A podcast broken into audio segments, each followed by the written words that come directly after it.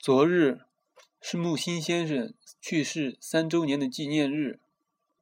中国自古就有三年的说法，讲的是一个人去世后，亲人为其守三年的孝，之后便可不用再做形式上的纪念，各自生活去。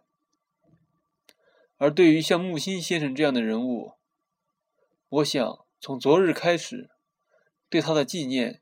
也许才刚刚开始。读一首木心先生的诗：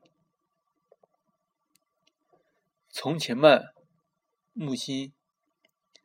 记得早先少年时，大家诚诚恳恳，说一句是一句。清早上火车站，长街黑暗无行人，卖豆浆的小店冒着热气。从前的日色变得慢，车马邮件都慢，一生只够爱一个人。从前的锁也好看，钥匙精美有样子，